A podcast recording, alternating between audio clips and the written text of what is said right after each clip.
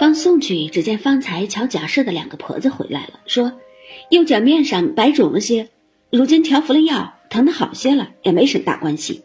贾母点头叹道：“我也太操心，打紧说我偏心，我反这样。”因就将方才贾赦的笑话说与王夫人、尤氏等听。王夫人等因笑劝道：“这原是酒后大家说笑，不留心也是有的，岂有敢说老太太之理？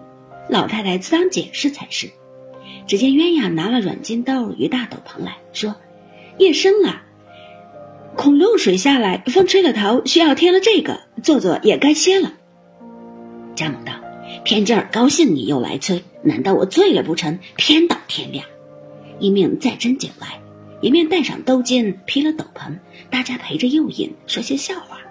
只听桂花阴里呜呜咽咽，袅袅悠悠，又发出一缕笛音来。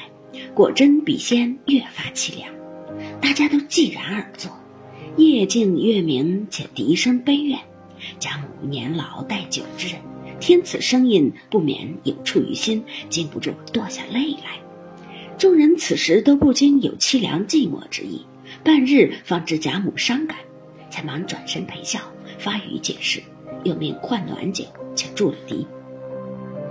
尤氏笑道：“我也就学了一个笑话。”说与老太太解解闷儿，贾母勉强笑道：“哎，这样更好，快说来我听。”尤氏乃说道：“一家子养了四个儿子，大儿子只一个眼睛，二儿子只一个耳朵，三儿子只一个鼻子眼，四儿子倒都齐全，偏有是个哑巴。”正说到这里，只见贾母已朦胧双眼，似有睡去之态。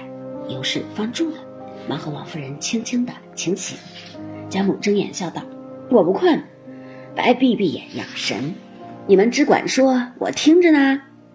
王夫人等笑道：“夜已四更了，风路也大，请老太太安歇吧。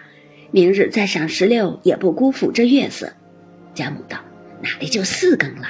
王夫人笑道：“时已四更，她们姊妹们熬不过，都去睡。”贾母听说，细看了一看，果然都散了，只有探春在此。贾母笑道：“也罢。”你们也熬不惯，况且弱的弱，病的病，去了倒省心。只是三丫头可怜见的，上海等着。你也去吧，我们散了。说着便起身，吃了一口清茶，便有预备下的竹椅小轿，便围着斗篷坐上。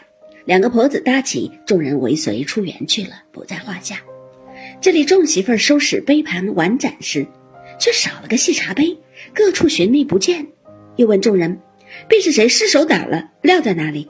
告诉我，拿了瓷瓦去交收是证件，不然又说偷起来了。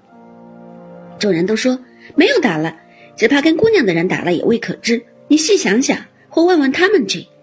一语提醒了这管家伙的媳妇儿，阴笑道：“是了，那一会儿记得是翠缕拿着的，我去问他。”说着便去找时，刚下了甬路，就遇见了紫娟和翠缕来了。翠缕便问道。老太太散了，可知我们姑娘哪里去了？